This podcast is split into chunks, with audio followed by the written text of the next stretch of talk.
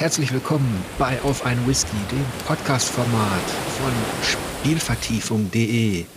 Ich freue mich heute über Eike. Hallo, wir haben ja lang nicht mehr gequatscht. Hallo, schön, dass ich mal wieder dabei sein darf. Ja, ich freue mich auch. Und wir zocken ja meist auch dieselben Spiele, obwohl, warte mal, aktuell, ich meine, Horizon Forbidden West hast du auch gespielt, oder? Ja, da, aber äh, wir haben ja gerade, da kommen wir ja gleich drauf, wir haben ja dieses Triple Release jetzt gerade. Ähm, arbeitsbedingt äh, Horizon und GT7 bin ich natürlich am Start ähm, und dann noch Elden Ring dazu. Das ist natürlich auch drei Spiele irgendwie gefüllt in zwei, drei Wochen, die, also da muss man sich schon entscheiden, was man spielen will, sag ich mal. Ich bin zwar bei Gran Turismo 7 raus, aber natürlich ähm, gehört das auch in dein Beuteschema, das weiß ich ja. Wie ist es denn? GT7 ist äh, fantastisch. Ein absolut fantastisches Autospiel. Wenn man Autos mag, ähm, ich finde es, es, es bringt ach, es ist einfach, es bringt das alte Gran Turismo, also mit dem Singleplayer und dem Autosammeln und den ganzen Sachen, sehr schön zusammen mit äh, GT Sport, also Gran Turismo Sport, dieser Sportmodus äh, wo man richtig racing kann äh, online. Es hat einen wahnsinnigen Umfang. Also es ist wirklich wahnsinnig. Und äh, ja, ist für Auto von von einem Autofan für Autofans so richtig das Spiel. Und ähm, da kann man auch sehr, sehr viel Zeit mit verbringen. Also es, ich finde es sehr, sehr cool. Das heißt, wenn, wenn ich mich jetzt daran wagen sollte, würde ich mich vermutlich genauso fühlen wie einige da draußen, die zum ersten Mal ein Zoll-Spiel mit Elden Ringer starten. Ach, nee, ja, ich, ich glaube nicht, weil äh, Gran Turismo nimmt dich durchaus durch mehr an die Hand. Also da kannst du, da kannst du Sachen einstellen, die dich sehr an die Hand nehmen und das bringt dir das alles sehr präzise, ganz langsam, Schritt für Schritt bei. So richtig äh, mit Erklärungen und so. Äh, wenn du das alles überspringst, dann ja. Also, also mit Fahrschule und auch langsam anfangen und so? Ja, ja. Also äh, es gibt ja wie immer diese, ähm, es gibt ja wie immer diese Lizenzprüfungen und es gibt Fahrhilfen, die dir dann sehr genau anzeigen, wo du bremsen musst in den Kurven, wie genau du fahren musst. Äh, die Lizenzprüfung fängt ganz vorne an mit, so gibst du Gas, so bremst du, so hier ist dein Bremsbereich, so tastest du dich daran. Ähm, also das ist schon, da würde man zurechtkommen. Also dafür okay. ist es auch gedacht. Also das ist keine so eine, es kann sehr simulativ sein, wenn du alles ausschaltest. Ähm, die Autos fühlen sich recht authentisch an und das macht sehr viel Spaß, ohne Fahrhilfen mit einem Lenkrad zu fahren, aber dann hast du, dann hast du vielleicht ein bisschen diesen Souls-Moment, weißt du, dieses, wenn du so daran gehst, alles ausschaltest, noch nie so ein Spiel gespielt hast, dann wird's tricky. Aber wenn du äh, die Fahrschule und alles mitnimmst, dann kommt man da und äh, dich drauf einlässt, vor allen Dingen, dann kommst du da auch, glaube ich, auch mit Controller gut rein, würde ich sagen. Also da, ich glaube, da ist die Lernkurve eine andere als bei Elden Ring. Leider hat hat's ja ein, ein richtiger Bericht nicht mehr in die in die G geschafft. Ähm, die ist ja jetzt gerade am Kiosk erhältlich, aber da hat der Michael einen historischen Rückblick geschrieben zu den 25 Jahren Gran Turismo. Da hat Micha auch ähm, alles rausgeholt. das kann ich mir vorstellen. Was die Evolution innerhalb dieser Rennspielreihe betrifft. Das andere Spiel, was, was du auch gezockt hattest, zumindest ein bisschen, ist Horizon Forbidden West. Wie war denn da dein Eindruck? Äh, genauso äh, qualitativ hoch. Also ich habe da kann ich leider nicht so viel zu sagen, weil ich bin da noch in Kettenkratz und habe, glaube ich, äh, wie heißt das, Chain Scrape oder auf Englisch und habe, glaube ich, zwei Nebenquests schon gemacht. Also ich habe das Spiel bestimmt auch schon drei Stunden gespielt, äh, was ja in, in, der, in der Welt auch absolut gar nichts ist. Aber ich ähm, bin ja schon immer, ich, ich war ja großer Fan vom ersten Teil und ich finde den Charakter Aloy ist, äh, ich finde, ich finde die einfach so, sau cool. Und dazu ähm, ist es halt eins der bestaussehendsten Spiele überhaupt, ne? Ja. Und läuft, äh, läuft bei 60 Frames, ich spiele das im Performance-Modus, läuft das Ding einfach super sauber und bringt so viele Spielmechaniken in so einer interessanten Welt mit, dass ich, weiß ich gar nicht, also wenn ich Elden Ring abgeschlossen habe, werde ich mich dann da wahrscheinlich mal intensiver mit auseinandersetzen. Also der, die ersten drei Stunden haben mir sehr gut gefallen, äh, von in, in allen Belangen, aber irgendwie kriege ich es nicht hin, alle drei Sachen, dann müsste ich vielleicht aufhören zu arbeiten. Ich, naja, da könnte ich ja vielleicht mal einen Antrag stellen. Dann würde ich es schaffen, alle drei Spiele gleichzeitig zu spielen. Diese eine Woche zwischen den beiden Releases von Horizon und von Elden Ring, die ist ja wirklich sehr anspruchsvoll, wenn man entweder beruflich, so wie, wie wir beide jetzt, wenn man über beide intensiv schreiben muss, aber natürlich auch, wenn man die Wahl da draußen hat. Ich meine, es ist natürlich eine super Geschichte und dann spart man sich eben das eine auf und ähm, spielt erst das, das andere durch. Mit das andere meinst du wahrscheinlich Elex 2, oder? Elex was? nee, wir, wir, wollen ja auch nicht zu gemein sein, aber es ist, es ist, äh, das finde ich, ist, unterhält mich zumindest so ein bisschen. Also das, das äh, Release-Fenster von Elex 2 ist, glaube ich, das schlecht gewählteste für so eine Art Spiel, die ich jemals in der letzten, also die ich in den letzten Jahren gesehen habe. Das ist fast so schlimm wie damals mit, mit Titanfall und was war das, Call of Duty und Battlefield oder so. Hm. Ähm, also, wie kann man denn, wenn man weiß, man macht ein Piranha Bytes-Spiel, die ja die wir beide ja eigentlich immer einigermaßen mögen, aber die ja auch so sind, wie sie halt sind, ne? Ähm, und dann ist das so ein offenes Weltding und dann hat das so Souls-Kampfelemente angeblich äh, irgendwo versteckt und will eine große offene Welt inszenieren. Dann packst du das irgendwie in den Release-Zeitraum von Elden Ring und, und Horizon Forbidden West. Also wenn du dein Spiel nicht verkaufen willst zum Release, dann ist das der perfekte Zeitpunkt, es zu veröffentlichen. Das finde ich ganz schwierig. also ja, es ist zumindest sehr mutig. Ähm, es ist ja auch ja. so, vom, vom Interesse her war Elix 2 wirklich nicht unter den ersten acht bis zehn Titeln, die, die ich jetzt so in naher Zukunft ähm, auf dem Radar habe. Natürlich vom Studio her und ich habe den Vorgänger habe ich ja auch noch besprochen, aber irgendwie habe ich das Gefühl, die können mich nicht mehr überraschen und die Spielwelt als solche hatte auch nicht die größte Anziehungskraft und ich weiß noch nicht, ob ich es bespreche im Nachklapp. Also es gibt auch schon Anfragen dazu und ja. Normalerweise wünsche ich dem Studio aufgrund seiner Vergangenheit, zumindest auf, aufgrund der, der bis hin zu Gothic 2 zumindest, dass die da wieder in die Spur kommen und ähm, wenn man das natürlich vergleicht mit der Sogwirkung von Horizon, das ist wirklich Videospieltechnik auf allerhöchstem Niveau. Dann auf der anderen Seite Elden Ring, das als Abenteuer, als Rollenspielabenteuer in offener Welt einfach, ähm, ja, ne, das kann man einfach gar nicht vergleichen. Dagegen da kann Elix 2 überhaupt in keiner Art irgendwie für Neugier sorgen, außer mit dieser alten Tradition und so weiter, die ich auch kenne und schätze. Aber ja, mal sehen. Es ist einfach, es ist halt einfach auch ein unfairer Vergleich. Also das ist wirklich, ohne jetzt gemein sein zu wollen, ne, das ist so ein bisschen wie dritte Liga gegen Champions League. Wenn, wenn wir diesen Fußballvergleich bringen wollen, es hat auch was, ne? Es, es wird auch Fußball gespielt. Da ist es auch cool. Da kann man auch ein Bier beitrinken aber das ist halt nochmal was anderes, würde ich jetzt an. Also es ist halt, und ich, und ich mochte den Vorgänger und äh, ich, wie, ich bin großer Gothic-Fan, also, also Gothic äh, 2 und Gothic 1. Ähm, das heißt, die werden da für, für mich auch für immer irgendwie einen Stein im Brett haben und ich werde mir den Kram auch immer angucken und auch immer irgendwie positiv sehen. Wahrscheinlich positiver, als er eigentlich ist, aber dieser Release-Zeitpunkt war halt einfach schlecht gewählt. Da hätte einfach mindestens ein halbes Jahr zwischen diesen riesigen, off, riesigen AAA-offenen Welten mit diesem Designanspruch und der kleinen Produktion aus Deutschland sein müssen. Also muss man einfach mal so ehrlich muss man sein. Und es äh, zeigt sich auch in den Spielerzahlen auf Steam leider. Also das ist leider ein, zumindest was das angeht, nicht so ein großer Erfolg, was natürlich finanziell ein Problem sein kann für das Studio. Die Anziehungskraft ist ja, was kann man fast vergleichen mit so einem schwarzen, schwarzen Loch von Elden Ring. Ja. Alles, was dann nur ansatzweise wie Fantasy aussieht und nach offener Welt schmeckt, gerät da in diesen Strudel. Und man muss ja sagen, bei der Erwartung, die auch an Horizon Forbidden West zurechtgestellt worden ist und bei der Begeisterung über die Technologie, selbst Horizon Forbidden West hat es aktuell nicht leicht, ja. da mitzuhalten. Und das soll ja auch so ein bisschen das, das Thema sein heute, Elden Ring. Bevor ich weitermache und dich frage, wie du das denn so alles findest, mache ich mir hier gerade einen Whisky auf. Und zwar ein Talisker Storm Single Malt. Hm. Keine Bange, ich frag dich nicht. ich, ich sag's aber trotzdem, weil heute habe ich tatsächlich auch einfach nur Eistee. ja. Ja, das zieht sich durch die Geschichte von Auf ein Whisky. Aber ich habe auch schon zwei, drei Angebote von Leuten, die sagen, und Jörg, ich trinke auch einen Whisky mit dir.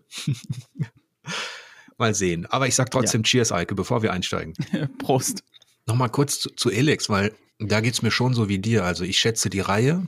Ich kann mir aktuell kein Urteil erlauben über das Spieldesign. Ich weiß nur, dass Elex auf jeden Fall schon wieder ein Schritt in die richtige Richtung war im Vergleich zu dem unsäglichen Rissen. Aber jetzt Elden Ring.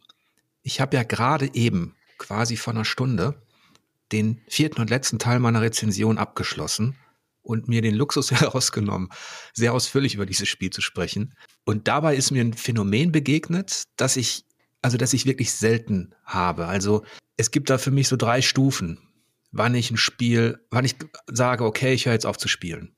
Die erste Stufe ist aus Langeweile. Mhm. Irgendwann habe ich ein Spiel durchschaut. Ich weiß, es kann mich nicht mehr überraschen. es gibt nichts Interessantes mehr zu entdecken und die Story ist mir auch egal. Und so enden ja viele Spiele dann auf dem Pile of Shame. Man spielt sie einfach ja. nicht weiter dann. Das ja. ist so der, der erste Punkt. Der zweite ist, manche Spiele zocke ich nicht weiter, weil sie aus irgendeinem, weil sie mir eine Hürde aufstellen, entweder technisch oder eine Sackgasse oder eine Schwierigkeit, mit der ich nicht klarkomme. Also, ähm, dass es mir irgendwie äußerliche Umstände vermiesen, in diesem Spiel weiterzukommen. Und der dritte ist tatsächlich, ich höre deshalb auf zu spielen, weil ich mir so viel Spielzeit wie möglich noch aufsparen will, damit dieses Abenteuer bitte nicht aufhört. Und das ist etwas, das habe ich sehr, sehr selten und genau das ist bei Elden Ring passiert. Ich wollte mich zwei Tage zwingen, nicht zu spielen, damit ich noch mehr davon habe. ja, äh, das kenne ich. Das kenne ich tatsächlich.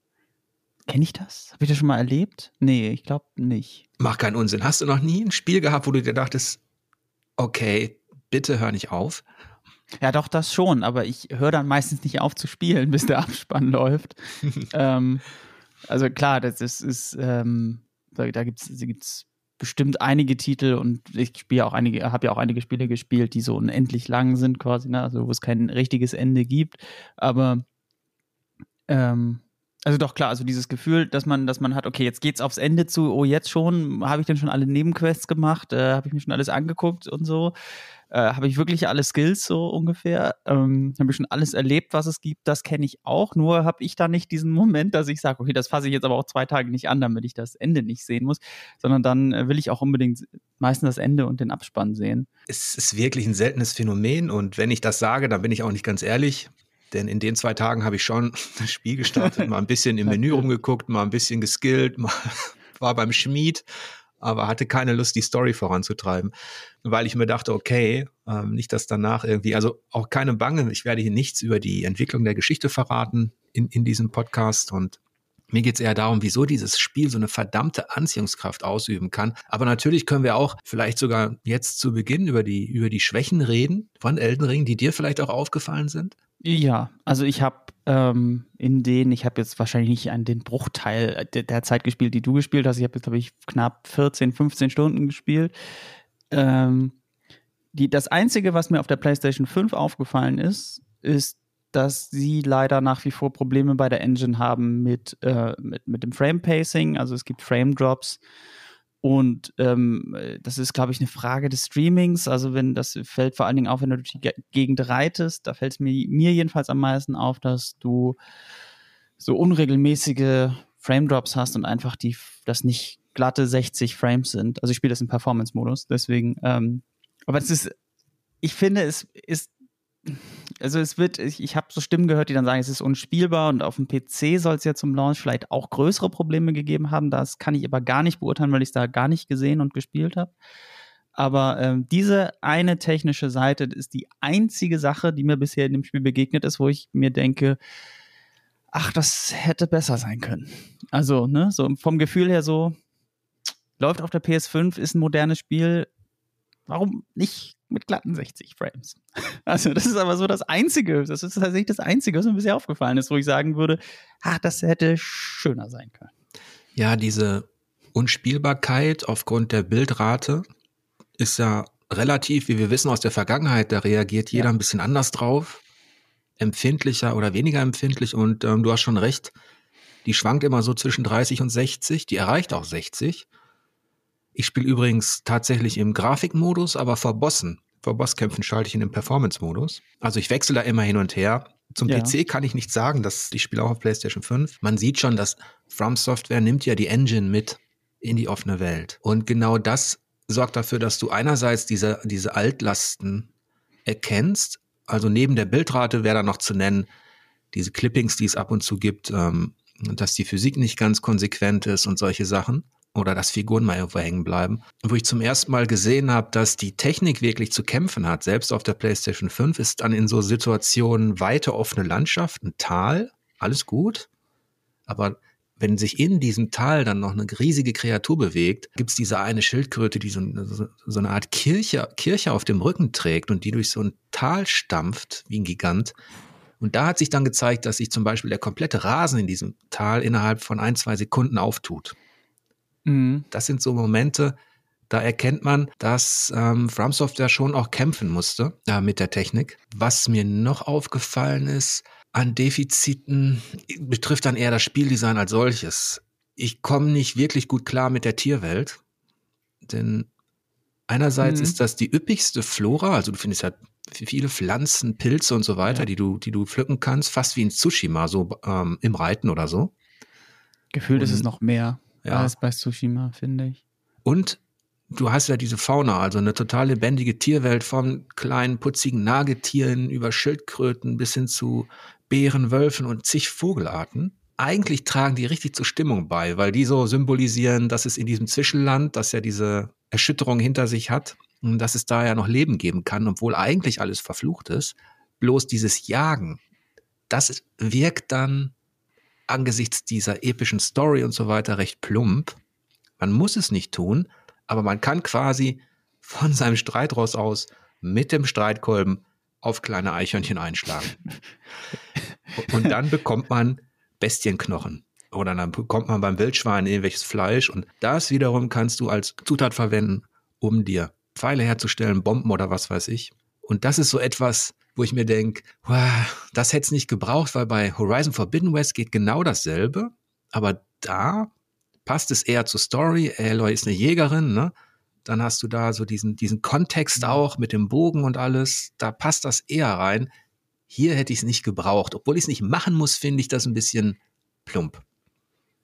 Die Kleintiere verschone ich auch tatsächlich, weil die sind ja, also ich bin über jede, über jedes Tier, jedes Lebewesen in dieser Welt, was mich nicht tot sehen will, so froh, dass ich die dann auch meistens in Ruhe lasse.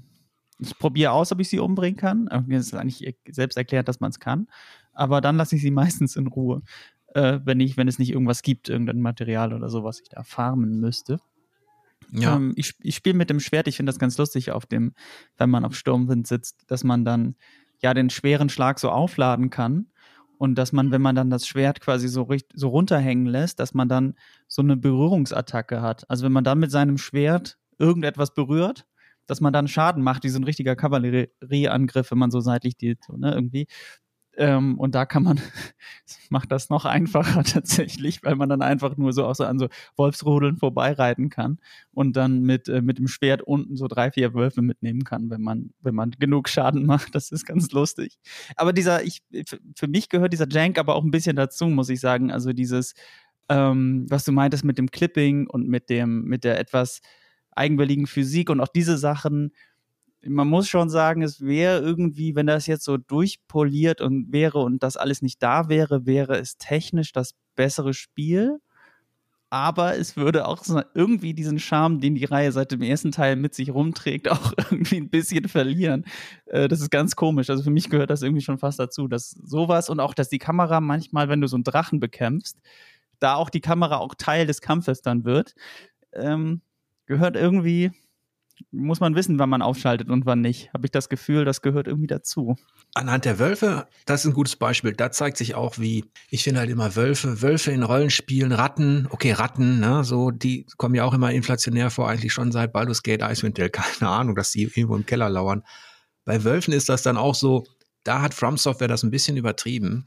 Die sind in der Wildnis mhm. noch okay, ähm, verhalten sich dann leider nicht wie ein Rudel, obwohl sie es versuchen anzubieten. Und irgendwann trifft man auf die Wölfe auch in Höhlen und so weiter. Da haben sie es tatsächlich ein bisschen übertrieben. Und ich habe ein bisschen gehofft insgeheim, denn es gibt ja auch so eine Halbwolf-Kreatur innerhalb der Story. Ich habe ein bisschen gehofft tatsächlich, dass man dafür zur Rechenschaft gezogen wird, wenn man die ganzen Rudel einfach so abgeschlachtet hat. Ähm, aber das wurde leider nichts. Aber wir befinden uns hier wirklich auf dem Niveau der Kritik, um das jetzt mal ein bisschen zu relativieren.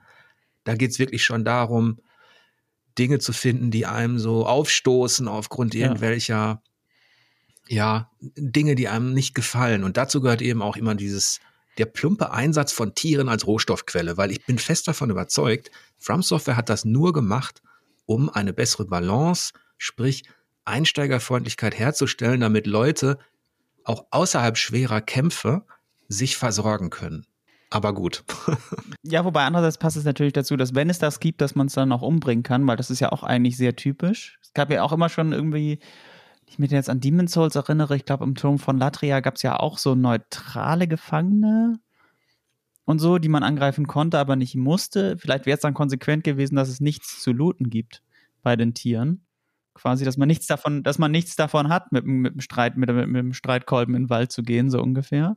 Ich hatte damit auch bei Red Dead Redemption 2 kein Problem, weil es im Kontext der Story und der Welt eben ja, genau, da passt es total dazu. Eben komplett einleuchtend war. Aber letztlich muss man ja auch bedenken, es ist optional. Man muss, genauso wie du das jetzt beschrieben hast, dass du angeblich nicht auf die kleinen Tiere gekloppt hast. Aber vielleicht schwenken wir jetzt mal rüber. Es, es ist natürlich so, es gab im Umfeld des Release, auch jetzt nach der Veröffentlichung, mehrten sich ja auch die Stimmen von Leuten, wo man wirklich gemerkt hat, die haben diese Souls-Reihe noch nicht gespielt und dachten jetzt vielleicht, in dieser offenen Welt ist alles viel, viel einfacher, zugänglicher und so ein bisschen wie in Assassin's Creed. Mhm. Da merkt man, die haben sich vertan. Mhm. Und ich finde, das finde ich ganz lustig, weil ähm, die haben sich ja richtig gründlich vertan, ne? Also das ist, ähm, ist ja nicht nur so ein bisschen, dass man, also zumindest geht es mir so, vielleicht liegt es auch daran, dass ich eine andere Klasse genommen habe als sonst und vielleicht ist der Kleriker dann auch nicht so einfach zu spielen und vielleicht habe ich mich auch verskillt und ich weiß es nicht genau. Aber also erstmal, also der erste Boss ist ja der typische Boss äh, dann, dann haben sie das Tutorial versteckt, was ja ansonsten immer noch relativ zugänglich war. Da, muss man schon suchen, bis man, oder, oder zumindest, also man lernt sehr schnell, dass man dem ersten NPC-Geist, den man da trifft, definitiv zuhören und irgendwie mal ein bisschen seinen Worten lauschen sollte, wenn man das Tutorial finden möchte. Das finde ich eigentlich ganz schön gemacht. Ich finde es super. Und ich, hätte, ich fand es herrlich, dann auf Twitter oder so zu lesen, wenn Leute sagten, das ist schlechtes Spieldesign, wie, wie kann man das Tutorial? Mach doch einfach die Augen auf.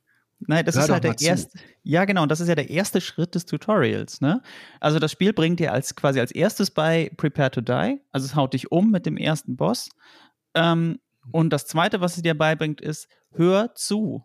Ja. Wenn dir jemand was sagt, meint er, was er sagt, und es ja. gibt eine Bedeutung dahinter und guck dich um. So, das ist das zweite, was das Spiel dir beibringt. Und das ist was, was 95 Prozent aller anderen Spiele dir nicht beibringen. Und das ist dann natürlich klar, dass es Leute überfordert. Trotzdem finde ich es ganz lustig, das so zu machen. Ähm, also ich, ich, ich finde find das auch nicht als schlechtes Spieldesign. Ich finde es als ein, mh, hm, ich empfinde das so ein bisschen als einen Seitenhieb von, von, von From. Ich glaube, das ist sehr, sehr, da ist sehr viel Intention dabei.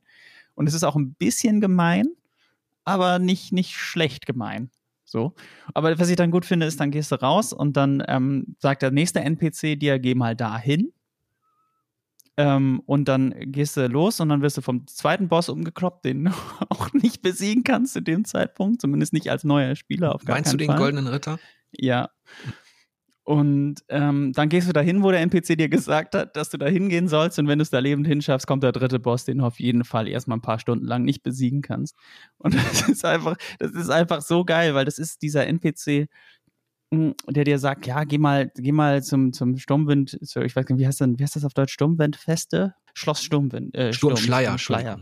Ähm, und das ist so witzig, weil das wirkt wie so, ein, so, ein, so eine Tutorial-Quest. Ne? Das wirkt so, wie wenn du jetzt bei Assassin's Creed irgendwie loslegst und dann ist das der erste NPC und der sagt dir, geh mal dahin und dann denkst du, ja, easy, gehst du hin, begegst den ersten paar, zwei, drei Gegnern durch dieses, äh, durch dieses Lager, dann gehst du da hoch, kommt der erste Boss, da bringt dir bei, wie du kämpfst. Und der erste Boss, also ich habe wie gesagt, ich spiele eine andere Klasse als sonst und ich habe äh, schon gegen viele Souls-Bosse gekämpft und gewonnen und ich weiß nicht, wie viele Versuche. Also ich du weiß nicht. Einen, einen reinen Kleriker, gehst also auf Glaube und Feuer? Ja, ich habe, ja, genau. Ich gehe auf Glaube und Feuer, aber ich habe auch, ähm, ich, ich habe aber auch Stärke ein bisschen geskillt für, ähm, also halt die, die Standardwerte, eine Ausdauer und Lebensenergie habe ich geskillt und Stärke ein bisschen mitgeskillt, um, um mit dem Schwert, was ich habe, ein bisschen Schaden zu machen. Die startet mit einem Breitschwert. Und Alter. also, ähm, also. Ja. Eigentlich ist es so, dass ah. ähm, meine Tochter hat auch gerade angefangen und die spielt einen Vagabund mit Fokus auf Feuer und auch Glaube. Und eigentlich habe ich relativ spät gemerkt, dass From Software durchaus äh, diesen Charakterweg belohnt. Gerade Glaube, Feuer und so. Da weiß ich natürlich nicht, inwiefern du das Umfeld schon erkundet hast. Aber ähm, wenn du diese Hürde genommen hast, wirst du merken, dass sich das lohnt. Also ich, ich finde generell, ähm, das ist ja, also ich, ich, äh, also man castet ja mit diesem, was ist denn das? dieses zwei, ich weiß gar nicht, was das ist. Dieser, das ist ja was anderes als ein Zauberstab. Das ist ja irgendwie diese, diese zwei Sachen, die an so einem Ring sind. Sind das so Finger oder so? Ich weiß gar nicht, was das ist. Ein damit religiöses Totem. ja, irgendwie genau sowas. Und damit, ähm, und damit castet sie, castet sie ja. Also ich, ich bin eine, eine weibliche Klerikerin, deswegen ist das für mich sie. Ähm, und ähm, der, das der Feuercast, das ist auch das erste, was ich mir geholt habe. Der ist auch relativ stark. Ähm, ich habe mein Schwert auch schon mit solcher Asche belegt, dass es halt auf Glaube skaliert. Ähm, aber der Cast von diesem Feuer dauert einen Tick zu lang. Und ähm, wenn du dann wie ich erstmal alleine in diesen Kampf gehst, ohne erst alleine, dann habe ich meine Freunde beschworen aus der Asche und dann habe ich noch den Zauberer dazu geholt, den man sich dazu holen kann. Mhm. Dieser Feuercast dauert zum Teil so lange, dass du in den ersten Kämpfen da einfach nicht du bist nicht schnell genug, weil dieser erste Boss ist so schnell, hat so eine Range und ja auch so viele große Area of Effect Attacken. Da habe ich, also da habe ich wirklich, also da habe ich mir schon gedacht, ey, wenn da die Leute diesen ersten NPC glauben und das dann quasi so als das muss ich zuerst machen ansehen und nicht den Rest erkunden oder wie ich dann große Teile der Map aufdecken und nochmal hier, nochmal dahin, nochmal andere Bosse machen und so, dann äh, kann das, glaube ich, schnell der, dritte und letzte Boss des Spiels sein, den man sieht. Also da muss man sich schon als ähm, sehr darauf einlassen, dass From Software-Spiele so halt nicht funktionieren, dass man gesagt bekommt, geh da hin und dann ist das auch so, dass du da hingehen sollst. Das fand ich schon sehr lustig. Ich finde es unheimlich sympathisch. Du hast es schon ganz gut beschrieben, glaube ich, dass From Software das bewusst gemacht hat. Ich finde es unheimlich sympathisch, dass die, dass die Japaner trotz des Erfolges und trotz des, des Wissens darum, dass da draußen die Masse jetzt zocken wird, was ja auch die Steam-Zahlen und so weiter belegen. Ne? Also das ist jetzt mhm. wirklich, konnte man vielleicht bis vor kurzem noch sagen, die Souls-Reihe hat so spätestens mit dem, mit dem dritten Teil dann die, ja, vielleicht äh, die Mehrheit davon überzeugt, dass es ein sehr interessantes Konzept ist, kann man mit Elden Ring sagen, wenn man diesen ganzen Hype und ähm, die Vorfreude nimmt, dass es jetzt endgültig im Mainstream angekommen ist. Und das sorgt natürlich für Verwerfung, ja. wie du ganz schön beschrieben hast es fing ja schon viel niederschwelliger an. Also die, die, die Kritik, die dann geäußert worden ist und sowas ist ja auch, man muss es relativieren natürlich. Wenn, wenn man sowas bei Twitter oder Insta mal sieht, dann sind das natürlich Einzelmeinungen, aber die haben sich schon an Bossen darunter, also zum Beispiel an so Dungeon-Endgegnern aufgerieben, die in diesem ersten Tempel, in diesem Katzenkatakomben sind. Auch da wurde schon gesagt, bis hierhin hatte ich Bock auf das Spiel, aber als ich im ersten Dungeon den ersten Endgegner hatte, hat es mir alles vermiest und ich habe es refunded. Tja.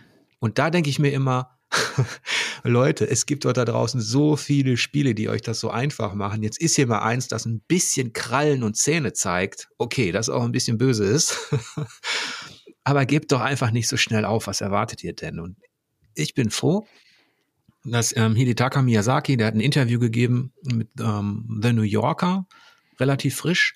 Da wurde er auch darauf angesprochen, genau auf diesen, dieses Thema Schwierigkeit Anspruch. Und er hat gesagt, Sie wollen das nicht aufgeben, das gehört zur DNA der Serie. Das ist sehr weise, weil das natürlich mit zu dem Mythos der Souls-Reihe gehört und auch letztlich für die Marke wichtig ist, ne? Ja, äh, äh, total. Also das ist ja der, also wenn man die Spiele alle kennt, und wenn man ähm, das verfolgt und jedes Spiel gespielt hat, dann merkt man irgendwann, dass dieser Mythos von dem unheimlichen Schwierigkeitsgrad der Spiele eigentlich eher ein Mythos von der, der Pflicht zur Geduld in diesen, in diesen Spielen ist und, und ähm, der, der Pflicht zum Lernen dieser Spiele. Aber ähm, das Prepare to Die ist natürlich genau das, was diese Magie der Spiele nach außen, das erste, dem du begegnest, ist ja dieses das ist ein Spiel, das zeigt von Anfang an die Zähne und das legt dich gnadenlos beim ersten Boss um und zeigt dir, Freundchen, also wer spielt hier mit wem? So, so geht's nicht. So, ne? Du kannst da nicht hingehen und dann eine Combo durchdrücken und dann easy abgeschlossen, erstes, erste, dann kriegst du die, die, die erste Trophy und dann geht's weiter. Und ähm, das wäre, glaube ich, auch fatal gewesen, wenn sie jetzt hier auf so ein, wenn sie das aufgegeben hätten. Das ist einfach, das ist ja, das muss ja sein. Also, das erwartet ja jeder. Wenn man das Spieldesign betrachtet und wenn man die Souls-Reihe im, im Vergleich dann nimmt und gerade Demon's Souls, dann ist da schon sehr, sehr viel Komfort dabei. Der ist natürlich auch der offenen Welt geschuldet, so ein bisschen. Aber dass du alleine, wie du es beschrieben hast, du kannst im ersten Bosskampf, kannst du nicht nur die Asche nutzen, um dir äh, Hilfe zu beschwören, also Leute, die wirklich mitkämpfen, Geister. Du kannst auch noch direkt ein Charakter aus der Spielgeschichte Rogier den Zauberer beschwören, sodass du letztlich mit eins, zwei, drei, je nachdem, was du beschwörst, welche Asche du hast, Parteien unterwegs bist, ohne online sein zu müssen. Ja.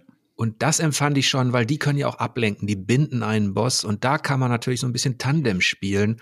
Man kann immer in den Momenten, wo sich der Boss ähm, vielleicht zu sehr um seine beschworenen Kreaturen kümmert und sie dann also ähm, droht zu vernichten, kann man ihn wieder attackieren, dann dreht er sich um. Das ist natürlich ein Service, in Anführungsstrichen, das ist immer noch anspruchsvoll. Aber das ist ein Service, den hatten Demon's Souls zu Beginn nicht gehabt. nee. Aber da, ich finde auch, das ist ja immer noch, der bringt das Spiel ja bei, nutze deine Ressourcen.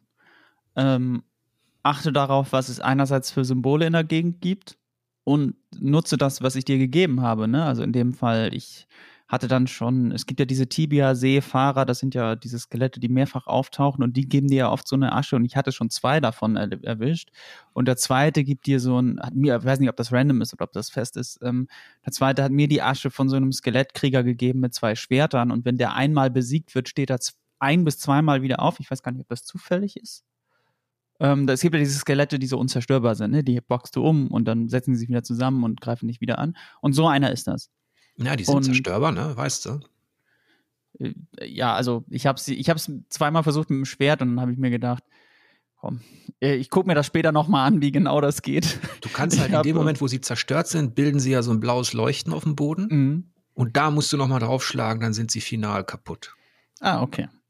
Das ist, aha, das erklärt aber, warum dann manchmal der auch beim ersten Mal stirbt und manchmal nicht. Nämlich, wenn dann eine Area of Effect Attacke neben dem gemacht wird, dann ist er dauerhaft tot. Richtig.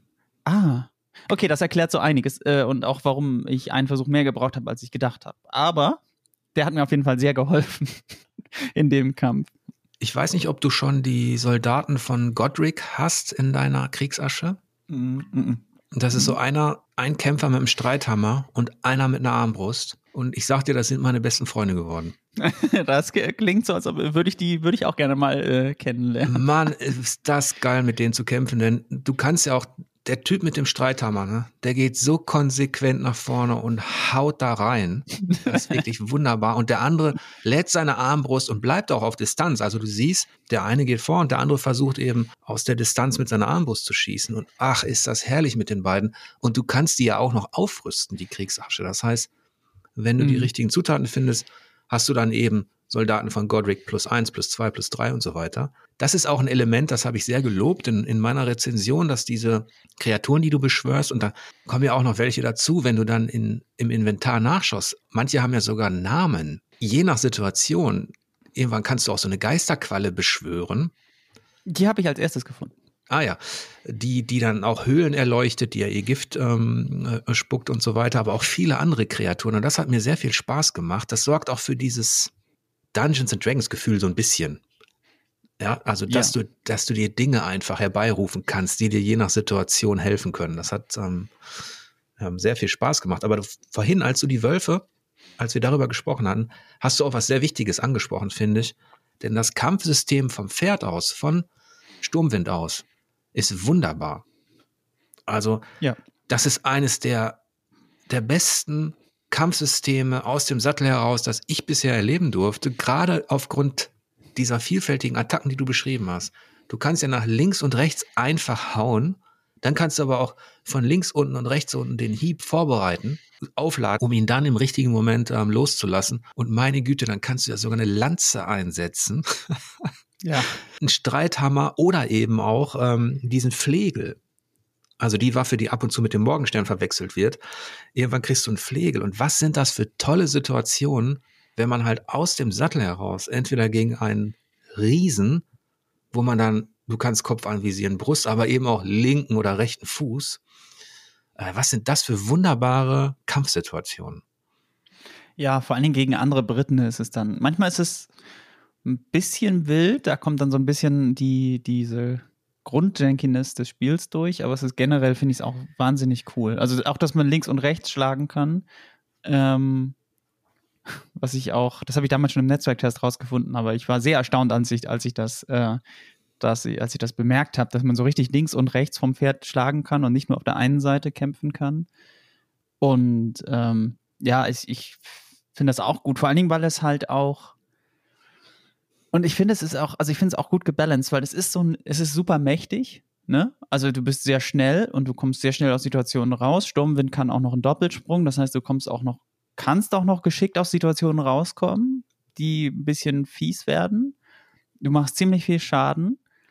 Aber wenn du dann dich verschätzt oder so ein Typ doch ein etwas größeres Schwert, hat, äh, Schwert hast, als du denkst und dir Sturmwind unterm Hintern wegschlägt, dann wird das ganz schnell ganz schön doof. Also das ja. ist, ähm, finde ich auch, oder wenn da jemand mit einer Lanze oder einer Fackel ist.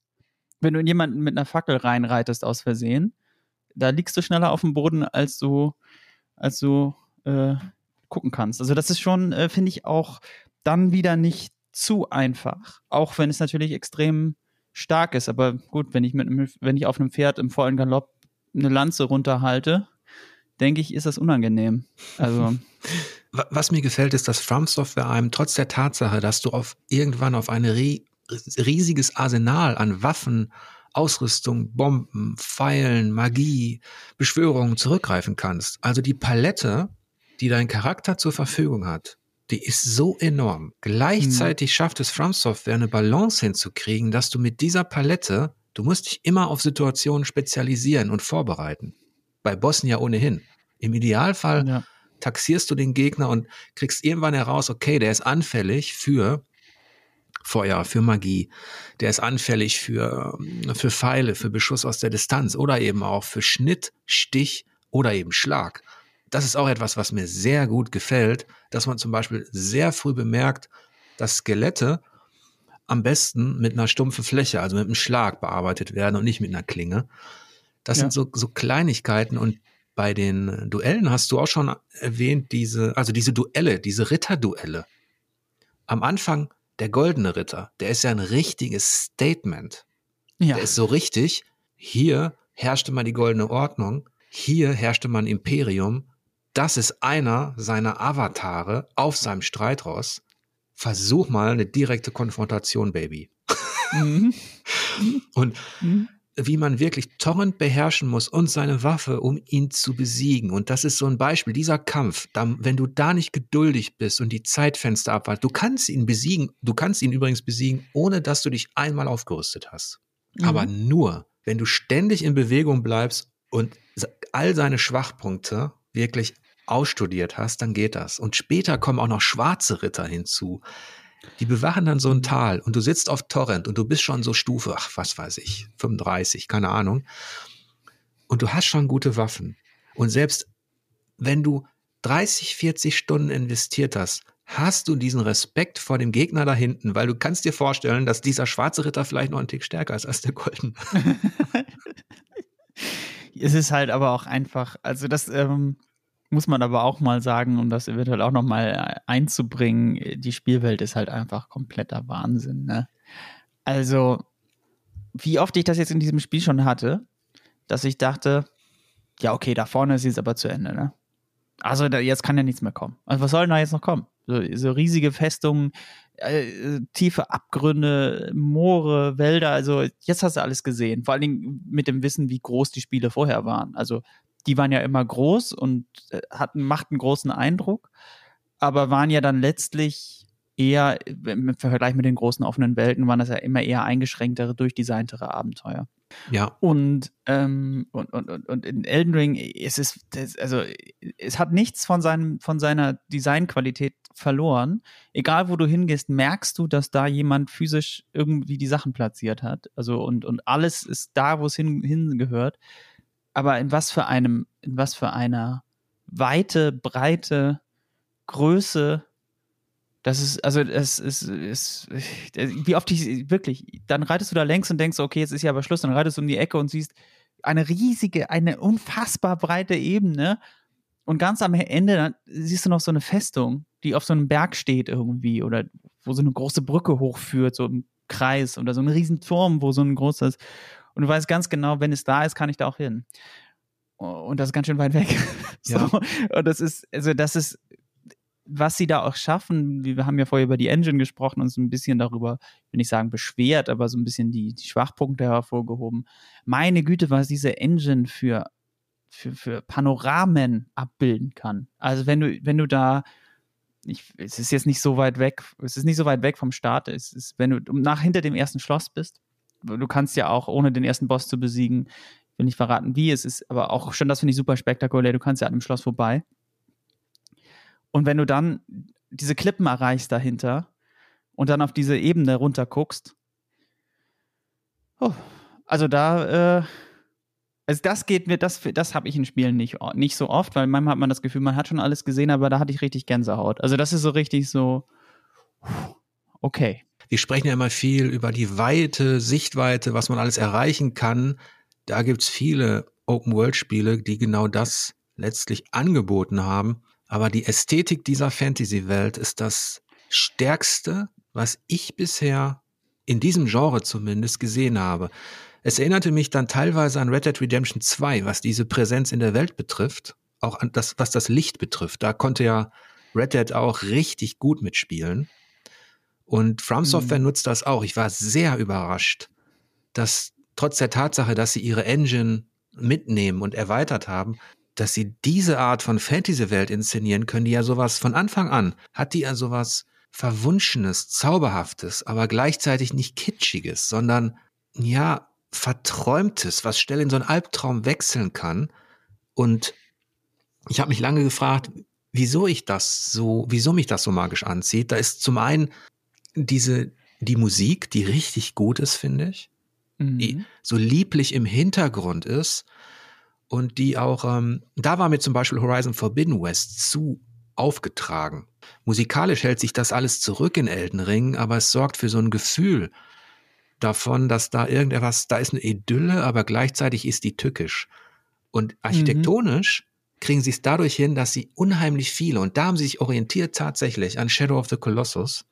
Sowas kriegen die hin. So eine monumentale Erhabenheit und durch diese ganzen Schrägen in der Architektur also wenn man rausgeht aus dieser Höhle und schon in die Welt kommt, wird man ja von diesen Diagonalen und von diesen Schrägen, von den Ruinen und von den Trümmern, da, da findet das Auge mhm. so viele Stellen, die dir sagen, das war mal ein, ein Imperium, da war alles gerade aufrecht, jetzt liegt es in Trümmern und diese Spielwelt verdeutlicht das so unfassbar gut.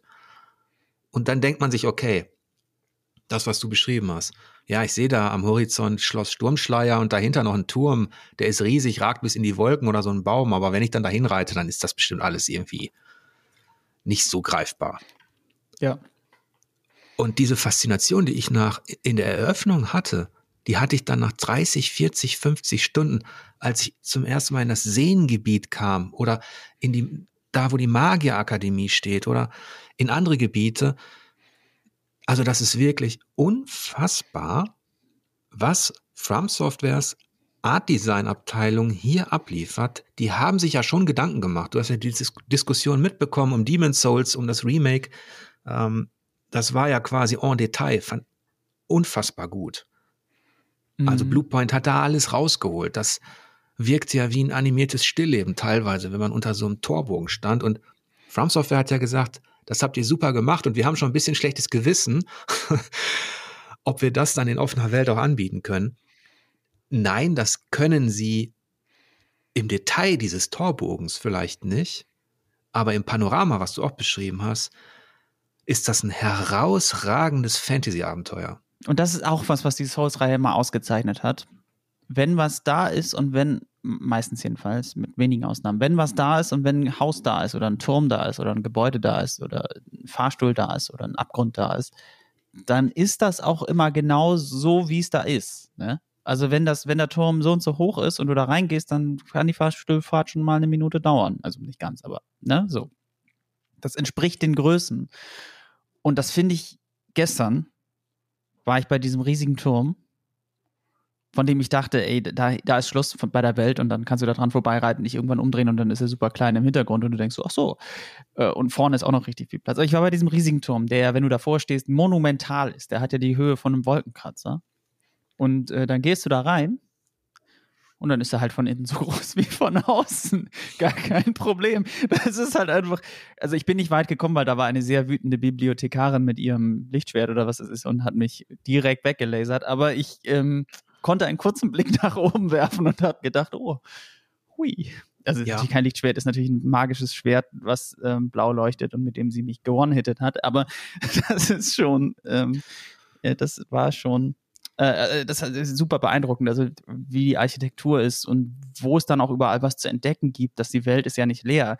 Du reitest da ja nicht durch und dann ist da mal ein Haus oder mal ein Turm, sondern alle drei Meter ist ja gefühlt ein Dungeon-Eingang, an den du nicht siehst, weil du den dann beim vierten Mal erst siehst, wie mir dann aufgefallen ist zwischendurch irgendwann mal.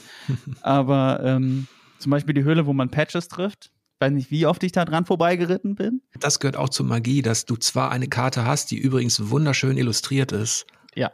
Also so, wie ich das wirklich auch mag. Und die bietet dir natürlich den Komfort, dass die Orte der Gnade kartiert werden und dass Dungeons in dem Moment, wo du sie dann wirklich entdeckst, dass sie da auch verzeichnet werden. Aber das ist es dann auch schon. Alles andere musst du selber markieren. Und was ich gut finde, die Karte verrät dir schon was über das Terrain, über die Architektur, über die Ruinen. Also wenn du sie dir anschaust, ja. siehst du schon in etwa die Dinge, wie sie sich dann auch darstellen. Ja. Und sehr schön waren dann die Momente, in denen Farm Software das nutzt, um Rätsel daraus zu stricken. Irgendwann findest du zum Beispiel so einen kleinen Fetzen einer Karte. Die ist aber im Stil anders gehalten als diese Karte, die du aufrufen kannst über das Touchpad. Trotzdem ist auf diesem Fetzen etwas zu sehen. Irgendein Toter sagt, da an der und der Stelle ähm, könntest du was finden. Und dann vergleicht man diese Karte mit, mit der, die man schon aufgedeckt hat. Und dann fragt man sich, habe ich überhaupt schon den Teil der Karte aufgedeckt, deren kleinen Teil ich jetzt vor mir habe? Und wenn ja, wo ist das? Mhm. Also, das sind so Kleinigkeiten, so handwerkliche Kleinigkeiten. Das, was du beschrieben hast am Anfang, Farm Software will dir sagen, hör zu. Und sie ja. sagen dir auch, schau genau hin. Denn ja. Diese Karte wird nicht markiert auf der großen. Du musst diesen Teil der Landschaft finden. Und das sind so die Momente, die, die einfach magisch sind, obwohl die so banal eigentlich im Design ja ähm, äh, erstellt sind. Genauso wie du bekommst irgendwann den Hinweis, geh äh, in der Nacht in den Nebelwald und mach an der Stelle, wo du das Wolfsheulen hörst, diese oder jene Geste. Und du weißt gar nicht, wo der Nebelwald ist, vielleicht. Hm. Oh, das weiß ich. Ja, ja da habe ich auch gleich noch eine sehr gute Geschichte zu. Ja, also das sind so Sachen, das liebe ich einfach. Das sind Sachen, ja. die notiere ich mir, weil du hast kein Quest-Tagebuch, wo steht, geh zum Nebelwald hier und dann ist die Karte notiert und dann klicke ich den an und zoome mich dahin.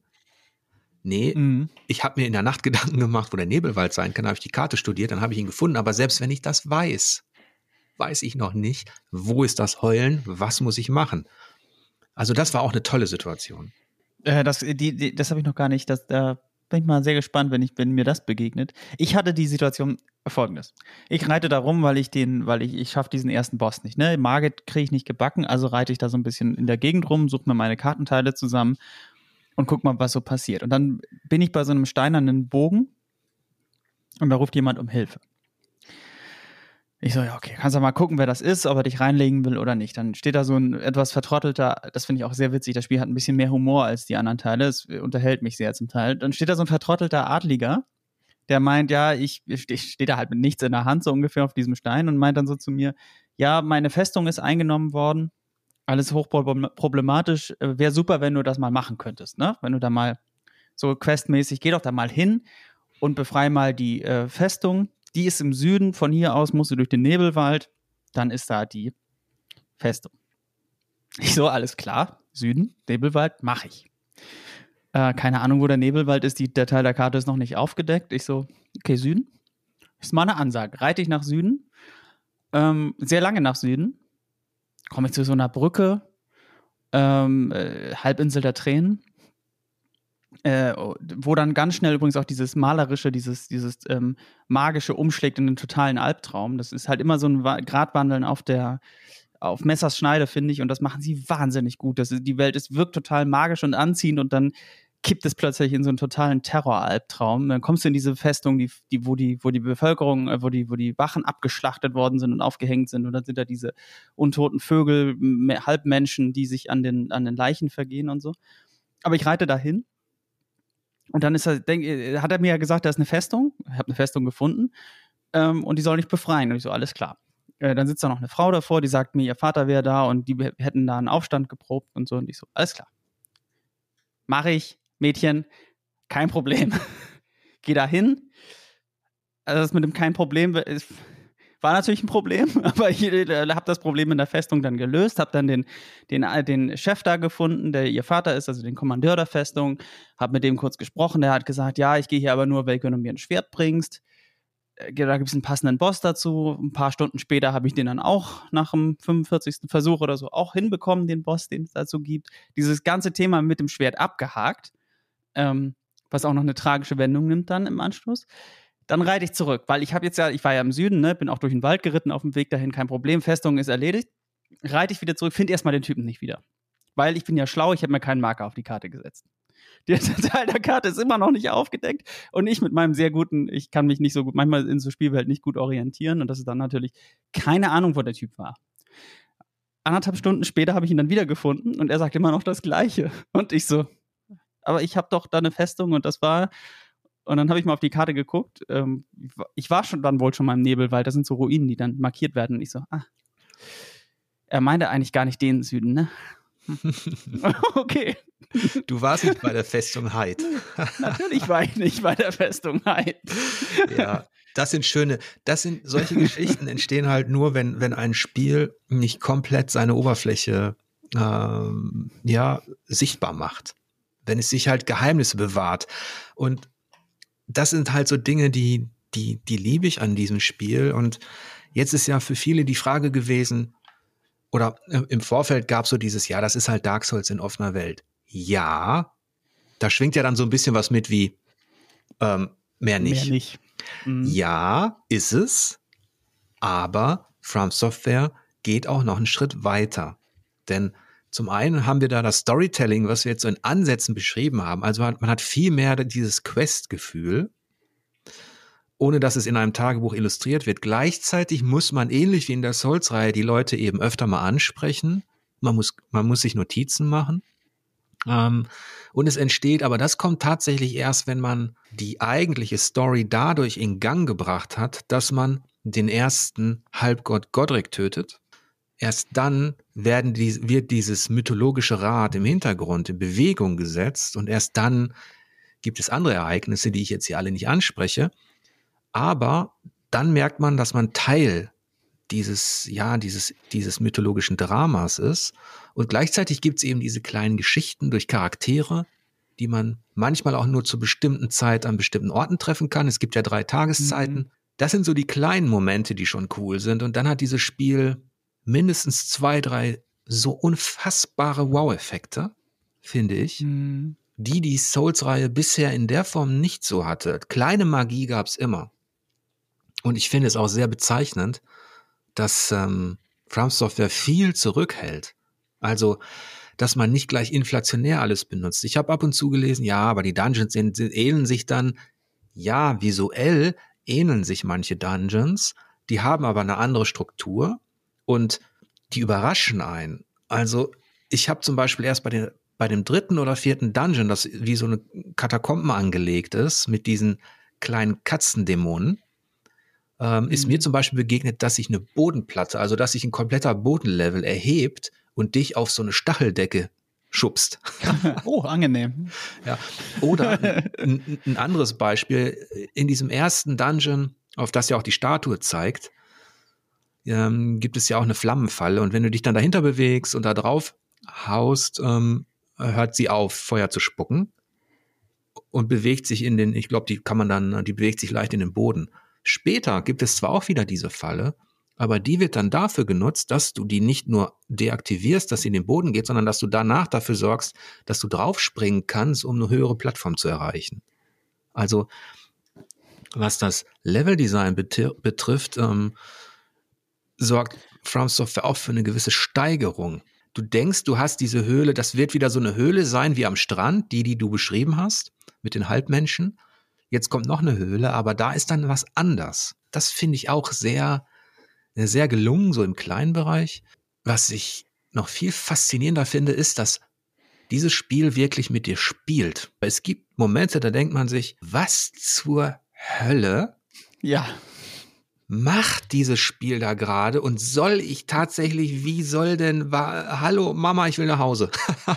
ja, ja, diesen, also den Moment hatte ich, also ich, ich meine wahrscheinlich nicht das, was du meinst, sondern ich meine, eigentlich ist es verhältnismäßig harmlos. Ich bin in so eine Teleportationsfalle gelaufen, aber dann wachst du in einem Dungeon am Ende der Welt auf mit, mit, mit so, mit, mit Höllenviechern, die dich einfach nur, und du denkst, ich will hier weg. Und dann schaffst du es nach 100 Toten da raus. Äh, keine Chance, viel zu schwach. Ich habe kaum Schaden gemacht gegen die Dinger und war nach einem, nach einem Treffer tot, so ungefähr. Das Gegnerdesign, also absolut schauderliches Gegnerdesign. Also nicht im Sinne von, das ist schlechtes Gegnerdesign, sondern meine Güte, warum müssen die denn so gruselig sein, die Viecher? Und so, gleichzeitig eklig und gruselig. Und dann, ähm, habe ich da rausgeschafft und bin sonst wo und alles ist ganz schlimm. und das war so, und es ist so, also, also das, was hat man wirklich nur ganz, ganz selten in, in den Spielen. Und es ist halt auch, jetzt wo ich ja äh, Margit besiegt habe und in diese Festung vorgerückt bin, diese Festung alleine ist ja so groß gefühlt wie Boletaria in, in Demon's Souls. Schloss Sturmschleier ist Architektur, also was den Umfang angeht, die Wehrgänge, die Kammern, das Labyrinthische, die großen Säle. Irgendwann ähm, habe ich mich weil ich einen Zugang gesucht habe zu einer Stelle, die ich noch nicht freigeschaltet habe, habe ich mich auf die Dächer begeben, fast wie ein Sekiro. Mhm. Und habe mich dann mit dem Rücken zur Wand, und das ist ja auch, das finde ich auch wieder, also du, hast von diesen ja, Altlasten gesprochen, die auch durchaus sympathisch sind. Und dazu gehört auch dieses Ungewisse beim Balancieren an schmalen Simsen. ja. Geht das noch? Ist, zählt das jetzt noch als, als Sims oder zählt es nicht als? Wie weit kann der Fuß in der Luft stehen, ja. bevor du runterfällst? Ja, ja, das Und wenn man das riskiert, wird man aber auch belohnt. Ich kam dadurch, dass ich da so balancierte, kam ich an einen Bereich, von dem ich aus mit meinem Langbogen eben gefühlt ein ganzes Bataillon an, an Wachen, die an so feuerspuckenden Flammenwerfern standen und an Ballisten, ja. konnte ich aus der Höhe halt dezimieren. Und das ist auch immer das Schöne. Ja, es, es gibt Stellen in, in dieser Souls-Reihe, da kannst du als Spieler deine, dann kannst du relativ, ich sag mal, feige aus dem Hinterhalt, kannst du viel wegmachen, kannst, kannst du Leute besiegen. Ja.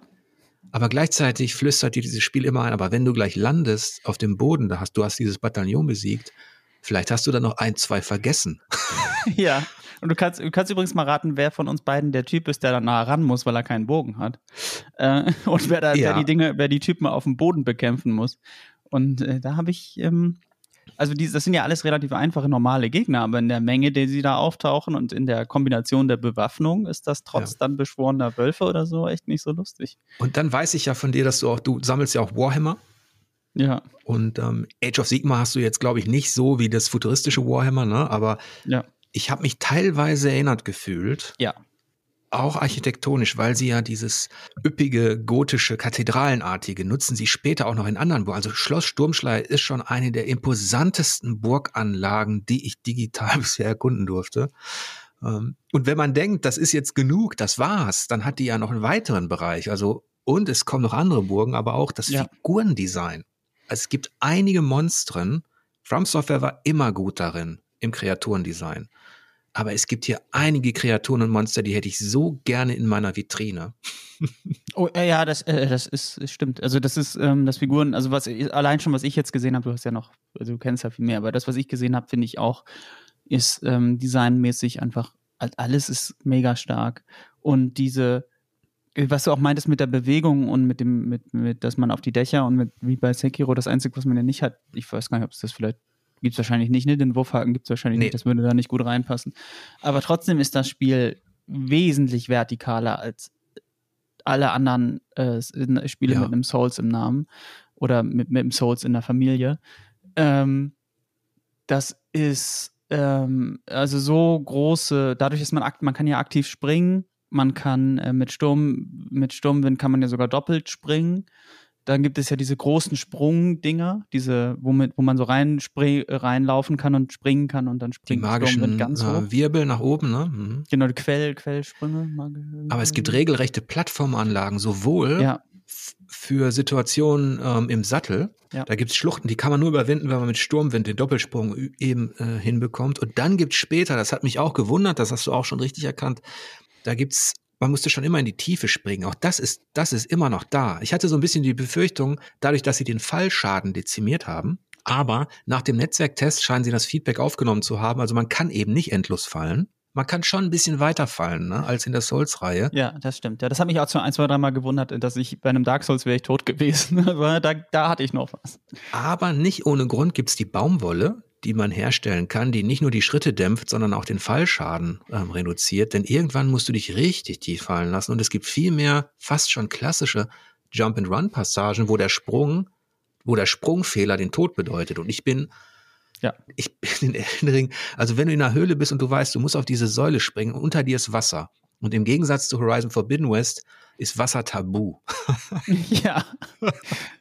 Das ist ja immer noch das, das ist übrigens auch so eine sehr lustige Altklasse, das finde ich so witzig.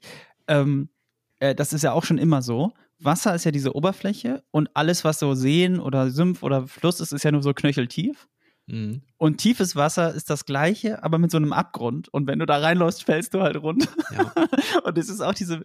Aber ich habe es nicht anders erwartet. Es ist halt, es ist halt ein Souls-Spiel. Also da muss das so sein. Und dann du musst genau gucken, wenn du Wasser siehst und da einfach geradeaus draufläufst, dann ja. kann es halt sein, dass da ein Abgrund ist. Und das war's dann. Und was vielleicht auch dann viele unterschätzen, die das nicht so hinter sich haben, ist, dass ja auch Gewicht und alles eine Rolle spielt. Du bist viel ja. agiler, wenn du weniger Gewicht an Ausrüstung und Waffen an dir trägst am Körper. Du kannst dann auch besser, also das sind auch so Situationen, dafür liebe ich das Spiel, dass jetzt dieser eine Sprung, der, der gar nicht so wild aussieht, also da, da lacht man sich in Horizon Forbidden West kaputt, dass der über Leben und Tod entscheidet, das ist super. Ja, das ist halt auch in der Erkundung dann so, gibt der Erkundung dann dieses in der offenen Welt dieses Souls-Gefühl so maximal. Also wenn du dann an diese Klippe reitest, da ähm, wenn du an, der, an dem Schloss vorbei geritten bist und dann bist du an dieser Klippe und dann kannst du, siehst du ja diese riesige Ebene unter dir. Und dann musst du da aber runter. Und dann gibt es da diesen Pfad nach unten. Das sind dann diese großen, was du schon meintest, diese ähm, Plattformen. Das sind dann ja gefühlt, ich weiß gar nicht, für mich sieht das aus wie übergroße Grabsteine, die da seitlich aus dem, aus dem Berg kommen, die da reingemeißelt wurden. Und dann muss man da mit, mit Sturmwind Schritt für Schritt runterspringen. Und das ist eine wirklich hohe Klippe. Das ist schon, ähm, das, das bringt halt genau dieses Gefühl, was man halt aus den anderen Levels der, der Soul-Spiele kennt, halt in die offene Welt. Ne? Also da ist halt alles so designt. Das hat sich jemand genau überlegt, dass das, das ist nicht zufallsgeneriert oder da, da ist eine Klippe und dann sind da ein paar Bäume, sondern da hat jemand genau diese Dinger so hingesetzt, dass du da genau runterspringen kannst. Ich habe damit auch nicht gerechnet. Nicht mit dieser mit, nicht mit dieser Vielfalt, spielerisch nicht und schon gar nicht landschaftlich. Auch nicht was das Leveldesign betrifft, denn diese Vertikalität wird später auch noch richtig, richtig wichtig. Man fühlt sich dann teilweise auf Dächerlandschaften wie in Sekiro. Das, das hat mir richtig gut gefallen und ähm, From Software hatte ja zwei Vorbilder was, was so die Stimmung angeht, ist es, ist es auf der einen Seite Shadow of the Colossus. Hidetaka mhm. Miyazaki hat ja oft genug betont, dass ähm, Fumito Ueda, ähm, dass sein Spieldesign ihn inspiriert hat, selber überhaupt als Entwickler tätig zu werden. Und einige Szenen sind wirklich eine Hommage an Shadow of the Colossus, wo ich mich wirklich erinnert gefühlt habe an, an, an diese Situation. Und das andere große Vorbild, was sie sich natürlich auf spielmechanischer Ebene genau angeschaut haben, ist ähm, Zelda Breath of the Wild. Mhm. Und da muss ich sagen, das war für mich, ähm, das hat ja auch einen Impuls gesetzt in der offenen Welt mit seiner, mit seiner coolen Interaktion, dass du da auch Dinge kombinieren konntest und ausprobieren konntest mit seiner Verspieltheit. Und From Software kann vieles davon auch selbst inszenieren und bietet eine Fülle an, an Eindrücken und Erlebnissen, die mit dem Leveldesign zu tun haben, die ich so wirklich nicht erwartet habe. Auch ich, ich habe gedacht, so nach 20 Stunden, okay, noch ein Schloss Sturmschleier oder irgendwas in klein und dann noch da war's und dann noch ein Sumpf. Mhm. Weil ein Sumpf muss immer dabei sein, wenn Miyazaki genau. entwickelt. Genau, ein Sumpf, ein Sumpf, wo man vergiftet wird, sobald man ja. einen großen Zeh reinhält. Ja, genau. ja. Dann hast du aber riesige Sumpflandschaften oder die, die du beschrieben hast. Da fühlt man sich unter blutrotem Himmel, als wäre man in der Hölle gelandet. Ja, totaler Albtraum. Und man will nur noch nach Hause. Das ist wirklich wie, wie, wie Dantes Inferno. Und gerade, dass diese Idylle so ins fauchende Chaos wechseln kann aus dem, aus der Bewegung heraus. Also, da ist, das ist ja auch so eine Meisterleistung der Regie, finde ich, wenn man Drachen begegnet.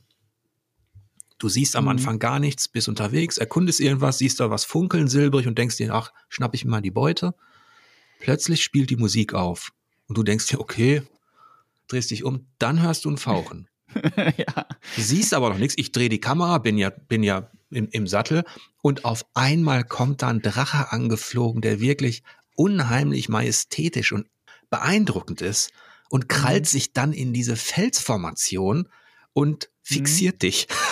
Ja, und dann, und dann, äh, dann musst du, musst du dir schnell überlegen, wo du, ob, ob links und rechts neben dir genug Platz ist, wenn du dem Feuerstrahl ausweichen möchtest. Ja, das ist, das ist stark. Also, also ihre Drachen haben die ja immer schon geliebt, muss man ja auch sagen, ne? Also die Souls-Spiele waren ja immer schon Drachenspiele. Aber dieser schon, der ist ja ganz früh der erste Kampf gegen den ersten Drachen, ähm, der da in dem ersten Sumpf ist, also in dem ersten See da. Und äh, meine Güte, funktioniert das gut. Also dafür, dass das Spiel ja manchmal durchaus ja genau diese Probleme hat mit der Platzierung von Gegnern und dem und solchen Geschichten, ne? dass die mal irgendwo hängen bleiben oder so. Dafür wirkt das so organisch, wenn man diesem Drachen begegnet und der dann genau das macht, was du beschrieben hast, dann so hoch, so sich abstößt vom Boden, äh, in die Luft fliegt, eine Runde dreht, dich von oben mit Feuer beschießt und dann auf diesem Felsen landet und so seitlich da drauf sitzt und dann von da aus nochmal wieder Feuer schießt oder so. Das ist schon, ja, das funktioniert schon richtig gut. Also da da ist man dann schnell in dem, wenn man da auf seinem kleinen Sturm bin, weil man ist ja trotzdem immer noch ziemlich klein im Vergleich zu diesen riesigen Gegnern. Äh, wenn man da auf seinem kleinen Spektralross versucht, die Oberhand zu gewinnen, ist das ja schon was anderes, ey. Und ich hatte nach dem Netzwerktest ein bisschen die Befürchtung, dass From Software vielleicht mit dem ersten Gebiet so seine Munition schon verschossen hat. Oder sagen wir mal so, das war schon so cool. Ich hätte mir nicht vorstellen können, dass sie das und man, das ist wirklich nur, ein, ich glaube, das ist ein Viertel. Ja, wenn überhaupt. Also ja. Ein Fünftel. Und wenn man dann Stunde um Stunde entdeckt, und das ist ja auch das Schöne an dem Spiel, es lässt dir die Freiheit zu sagen, okay, ich umrunde jetzt dieses Schloss, kann Godric oder was weiß ich jetzt noch nicht besiegen und schaue mir den Rest ja. der Welt an. Und das geht ja auch. Und dann bekommt man ein Gefühl für die Weite, wenn man die Orte der Gnade, die sind vielleicht in Limgrave ein bisschen zu dicht ausgelegt. Mhm. Das ist ein regelrechtes Netz an Orten der Gnade, von denen man dann auch zu den anderen Orten reisen kann. Und man kann ja auch mitten aus einer Situation heraus, die nicht ein Kampf ist, theoretisch immer wieder dorthin teleportieren. Ja, Den stimmt. Service gab es auch noch nicht. Aber das, was du vorhin beschrieben hast mit der Kiste, die dich wegteleportiert hat, das war auch deshalb so ein Wow-Moment oder ein Was zur Hölle-Moment, weil das Spiel einem da untersagt hat, dass man sich sofort zurückteleportieren darf. Die waren alle rot ausgestrichen. Und man ist dann ja in einem Dungeon. genau, du bist im Dungeon, du musst erstmal raus. Schon, äh, es gibt so viele. Ich habe auch äh, zum Beispiel, also das, äh, da bitte ich auch darum, dass, dass du mir das nicht verrätst, dieses, diese Gemälde, die man findet. Also ich habe eine Idee, was man machen muss, aber es ist noch nicht mehr als eine Idee. Na, ich sagte auch nichts, aber das ist, das ist auch etwas, da haben sie sich inspirieren lassen, auch von Zelda die haben sich Breath of the Wild genau angeguckt und das ist ja nicht, das ist ja nichts Schlechtes. Sie sind aber, was, was das Design angeht, sind sie sehr vielfältig. Also sie haben nicht dieselbe Art der Interaktion. Also Link konnte natürlich irgendwann auch gleiten und sowas alles. Und Link war letztlich akrobatischer mhm. unterwegs. Aber sie haben sich für Soul-Spiele schon geöffnet. Wir hatten ja schon diese Jump-and-Run-Elemente erwähnt. Was sie aber noch wesentlich besser machen als, als Nintendo in offener Welt, ist dieser tatsächlich unfassbar. Und ich habe mich lange gefragt, okay, Jörg, warum willst du dich zwingen, dieses Spiel nicht durchzuzocken? Was, was, was hält dich denn? Was ist denn die Anziehungskraft? Fantasy ja, Ästhetik okay, Kämpfe geil, aber das kann es doch nicht sein. Was ist es denn? Es ist am Ende, ist es für mich dieser lange Atem mhm. der Rätselhaftigkeit. Dass ich nach 40 Stunden eben nicht in diese öde Routine verfallen kann, sondern dass ich da noch Dinge entdecke, die ich ja. vor, vorher nicht gesehen habe. Das, das, ist, äh, das finde ich auch total beeindruckend, dass sie das schaffen, weil ich hatte nämlich so ein bisschen genau die Befürchtung wie du. Oder was heißt Befürchtung? Ich habe halt gedacht, Limgrave, ne? Und was soll denn da noch kommen nach dem Inspect-Test? Limgrave war ja so ein bisschen ein, gab ja so einen, so, einen, so einen magischen Wall da drumherum, wo man, war halt nur das Gebiet in dem Test. Und ich habe gedacht, ja, das wird doppelt so groß sein ungefähr. Dann wird es Dungeons geben und noch die Burg. Und was soll denn da noch kommen? Das war so meine, so, ne? So bin ich, so, das war meine Erwartung an das Spiel, weil ich fand Limgrave schon so krass detailliert und da gab schon so viel Kram und man, man war so chancenlos am Anfang auch gegen die Bosse und so. dass ich gedacht habe, ja, was, vielleicht noch ein Gebiet, so, ne, vielleicht der Sumpf noch. Was soll denn noch kommen? Und das ist einfach, dann gereiht es, also, meine Güte. Und was ich, was ich sehr bewundernswert finde, wo ich sehr dankbar dafür bin, also wo ich fast niederknien möchte und sagen will, Hidetaka Miyazaki-san, auf ewig dankbar. Ähm, das ist, viele reden ja über die Souls-Reihe, die jetzt nicht so drinstecken, über diesen Schwierigkeitsgrad und frustrierend und Bosse.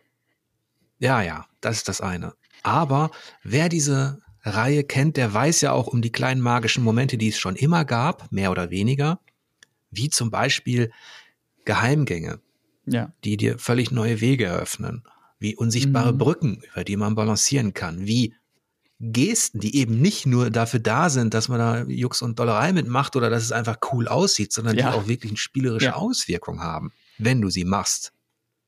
Und all das, da bin ich sehr dankbar dafür, das haben sie in dieser offenen Welt nicht geopfert, weil, weil, weil, weil die zu wenig Zeit hatten oder was. Und, und da bin ich wirklich beeindruckt, was dieses Team, die haben das Beste der Souls-Reihe da drin und gehen für mich noch darüber hinaus indem sie sich eben an Spielsystemen wie Zelda orientieren und an Atmosphäre und Stimmung eines Shadow of the Colossus.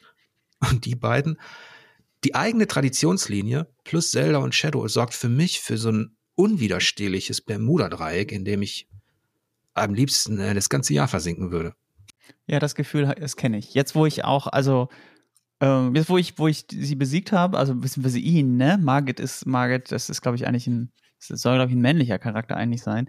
Äh, für mich ist das immer sie, weil Margit für mich einfach ein, ein weiblicher Vorname ist. Also äh, der, äh, nachdem ich jetzt den Boss besiegt habe, dort auf dieser Brücke zu dem Schloss, ähm, geht mir das genauso.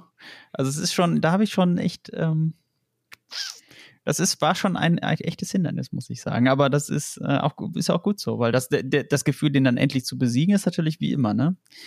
Also das ist, äh, da war schon so, und jetzt kommen komm her, Godric. Und dann laufe ich in dieses Schloss und werde direkt umgenietet vom nächsten normalen Gegner. Dies, dieser Nervenkitzel, das ist schön, dass, ja. dass From Software das bewahrt hat. Da war, das war aber auch, glaube ich, das Minimum, was, was zu erwarten war. Dass diese Anspannung von einer Nebelwand oder so, ähm, diese Anspannung, bin ich richtig vorbereitet? Kann ich diesen Boss jetzt ähm, äh, besiegen? Gleichzeitig bietet From Software viele Hilfen. Gerade das Koop-System ist ja, ja, wesentlich komfortabler. Also das, das sorgt wirklich für viele Hilfen. Ich habe irgendwann die, das habe ich auch gemerkt, ähm, es gab noch nie so viel Bullshit-Nachrichten in einem Souls ja. wie in Elden Ring. Also wenn man online spielt, ne, ich mag eigentlich dieses Nachrichtensystem, aber das wurde dann irgendwann, also so, so stark war es noch nie, dass wirklich Leute sich aus allem ja. Witz gemacht haben. Ähm, zumindest bei mir in den Regionen. Deswegen habe ich es irgendwann abgestellt, obwohl es einen, einem schon auch helfen kann. Aber ich habe dann komplett offline gespielt und war sehr dankbar, dass es eben zum einen diese Beschwörungen gibt, die das Spielerlebnis offline zu einem Koop-Erlebnis mhm. machen können und dass es gleichzeitig natürlich wie immer die Nichtspielercharaktere gibt, die man an bestimmten ja. Stellen eben auch beschwören kann. Ich bin da gerade immer noch in Gedanken, wie, wie krass ich das mit dieser Festung finde. Also wirklich, dass man da reingeht, ist das halt diese Riesenfestung, die du von außen gesehen hast. Ne? Also das ist einfach, wie sie das, dieses Gefühl der, der, des in der Welt Seins, ne? Also das ist, äh, da habe ich gar, gar nicht so einen großen Vergleich für, weil es gibt ja auch andere, andere, andere offene Welten, wo dann sind da auch Festungen und dann sind da auch Gebäude und Assassin's Creed macht das ja auch und so. Aber es ist gar kein Vergleich. Wenn man da vor diesen riesigen Festungstoren steht und dann denkt man sich, okay, ich gehe da jetzt mal rein und dann geht man da rein und dann ist das halt eine riesige Festung. Dadurch, dass dass das From Software im Art Design natürlich auch in gewisser Art überzeichnet, auch im Kreaturendesign das mutierte, bizarre, ja. groteske so richtig raushängen lässt, hat diese Welt eine ganz, schaut die dich ganz anders an, mit ganz anderen Gesichtszügen und manchmal eben auch mit einer Fratze, als oh, zum ja. Beispiel so ein poliertes Assassin's Creed. Und ich habe mich auch gefragt, es ist natürlich unfair, was heißt unfair? Es ist, ich hatte eine Woche vorher Horizon Forbidden West gespielt und habe in meiner Rezension gesagt, das ist Videospieltechnik mhm. auf allerhöchstem ja. Niveau. Die Vertikale ist da ja noch dominanter, dadurch, dass du tauchen kannst, bis auf den Meeresboden. Selbst da sind noch Ruinen. Dann kannst du auf den Gipfel und dich runtergleiten lassen. Also das ist Und es ist natürlich, was die, was die Darstellung von Flora und Fauna betrifft und die Animationsphasen betrifft und ja. die Mimik will ich gar nicht erst erwähnen, das ist wirklich ganz große Klasse. Aber ich habe mich dann ertappt dabei, als ich Elden Ring spielte, wo wir ja eingangs ein paar technische Probleme erwähnt haben, was die Bildrate betrifft und vielleicht auch hier mal ein Rollrasen oder was weiß ich. Aber in seinen schönsten Momenten oder in seinen besten Momenten hat dieses Spiel auch eine, ja. eine Anziehungskraft, eine künstlerische Präsenz, die ich, die ich darüber noch ansiedle, wo ich sagen würde, das Art Design von From Software schlägt die technische Brillanz von Guerilla. Also wenn ich mich entscheiden müsste. Weißt du, was das Gute ist? Wir müssen uns nicht entscheiden, wir müssen nur die, unsere Zeit aufteilen. Und da muss man priorisieren, aber eigentlich müssen genau. wir uns nicht entscheiden. Und eigentlich ist das das Gute, weil ich würde auch, also ja, also es stimmt schon, also es stimmt auf jeden Fall. Also das ist, also wer sich von diesem Art Design von Elden Ring nicht mitgerissen fühlt, der hat Fantasy nie geliebt. Also ganz ehrlich. Also wer sich da nicht Wer nicht vor dieser Festung steht und denkt, meine Güte, oder wer nicht an dieser Klippe steht und sich denkt, ach du meine Güte, oder wer nicht vor diesem Riesenturm steht und sich denkt, ach krass, meine Fresse nochmal, der hat Fantasy nie geliebt. Dessen äh, bin ich mir relativ sicher. Also der hat es dann auch, der hat dann auch einfach nicht besser verdient. Also das ist, das ist dann auch einfach so. Aber gleichzeitig will ich auch nicht auf die, auf die Robodinos und auf Aloy verzichten. Muss ich ja auch zum Glück nicht. Ich muss, ich, ich, in die Welt gehe ich dann später, sag ich mal. ja, ich, ich stand ja auch ne, ein paar Jahre auf Kriegsfuß mit der Fantasy, obwohl ich sie liebe, weil sie so im Kitsch versank. Also alles war silbrig, mhm. golden und äh, weiß ich nicht. Und dann BioWare hat dann auch komplett versagt und alles war so dröge und langweilig, kitschig. Und dann gab es natürlich Ausnahmen, so ist es nicht, aber deswegen bin ich so dankbar, dass From Software seinem Stil, seiner Tradition treu bleibt, sich von den Richt, also aus der richtigen Ecke her hat mhm. inspirieren lassen. Und das ist ja auch interessant, finde ich, an Elden Ring, dass es, dass dann da drei japanische Einflüsse sind. Also Fumito Ueda hatte ich genannt, Zelda hatte ich genannt und jetzt natürlich die eigene Tradition, ja. die sie begründet haben. Das zeigt wieder, welche Kraft in diesem, in den Spielen aus, ja, aus, aus ja, dieser gerade Ecke aus den steckt. Spielen, die ähm, hauptsächlich einen künstlerischen Drive haben, ne? Also die, wo die nicht so mal eben hin produziert werden, sondern das sind ja dann alles, alle drei sind ja Spiele, die mit viel künstlerischem und, und, und entwicklerischem Herzblut und weit und, und ja, was heißt Weitblick, aber ne, also nicht so nur so, wir nicht so, wir machen jetzt mal ein Spiel mäßig und das muss ich gut verkaufen und das hauen wir mal eben raus. Davon gibt es ja aus Japan auch genug ähm, wenn man sich viele der JRPGs anguckt, sondern das sind ja genau aber diese japanischen Spiele, wenn die mal, wenn da Entwickler am Start sind, die die Zeit kriegen und die was produzieren dürfen, was sie produzieren wollen, dann kommt sowas raus. Zum Abschluss vielleicht noch ein Gedanke oder zwei. Ähm, was mir aufgefallen ist in dem Feedback, ich bin ja auch erst seit mhm. Sommer auf Twitter, Instagram unterwegs, ne? Aber was mir aufgefallen ist in dem Feedback, ähm, angesprochen hatte ich, dass das für einige Leute zu schwer ist und dass sie sich einen leichten Schwierigkeitsgrad wünschen und was auch immer. Das ist diese eine Facette der Unterhaltung, wo ich sage, nee, gut so From Software, bleibt bei eurem Style. Der andere Aspekt der Kritik kommt eher aus der Ecke, ja, George R. R. Martin, das war ja alles nur PR. Mm. Ja? Mm. Und wo steckt er denn überhaupt da drin? Was hat er denn gemacht? Dabei gibt es so viele sowohl in Interviews als auch eben jetzt im Spiel selbst klare Indizien dafür, was er gemacht hat. Zum einen hat er ja nicht die Story geschrieben, das hat Miyazaki Er hat das Lore geschrieben, oder nicht? Genau. George R. R. Martin hat ja das komplette Fundament konzipiert, also das mythologische vom, äh, Fundament und auch die Genealogie. Also was ist passiert in diesem Imperium, bevor der Spieler durch die Trümmer wandert? Welche Figuren haben geherrscht? Welche Familienbande hatten sie? Wer hat wem was angetan und wie hießen die? Und wenn man das dann weiß, also dass zum Beispiel Godfrey, der große, der erste Eldenlord, dass der der Anführer dieses Imperiums war, dass der mit Königin Marika verheiratet war, zusammen war, dass sie Kinder hatten und ähm, was daraus alles letztlich entstanden ist, dann ergeben sich relativ spät natürlich, also sagen wir so, ergeben sich erst, wenn man die Story in Gang gebracht hat, indem man einen der Halbgötter mhm. auch wirklich besiegt. da bringt man dann die Rädchen in Gang, mit denen man sich dann immer weiter beschäftigen kann und die immer mehr für das Gefühl sorgen, dass man eben in den Fußstapfen einer, ähm, ja, eines, eines Epos steckt. Und da hat sich George R. R. Martin inspirieren lassen, unter anderem jetzt ähm, von der germanischen Mythologie, von einigen Tragödien. Also er hat, wie gesagt, nicht die Story geschrieben, aber Miyazaki hat in einem Interview betont, zum ersten Mal konnte er im Gegensatz zur Souls-Reihe Stories und Quests auf einem Fundament aufbauen und so ja. rote Linien schaffen. Und das merkt man diesem Spiel an. Das ist eben, Souls hatte immer diesen, diese fragmentierten Geschichten. Da gab es auch einen Hintergrund, da gab es auch eine Symbolik. Äh, meist war es dann das Feuer, ähm, die Asche und so weiter. Und daraus konnte man sich was stricken. Also so ein bisschen Kopfkino.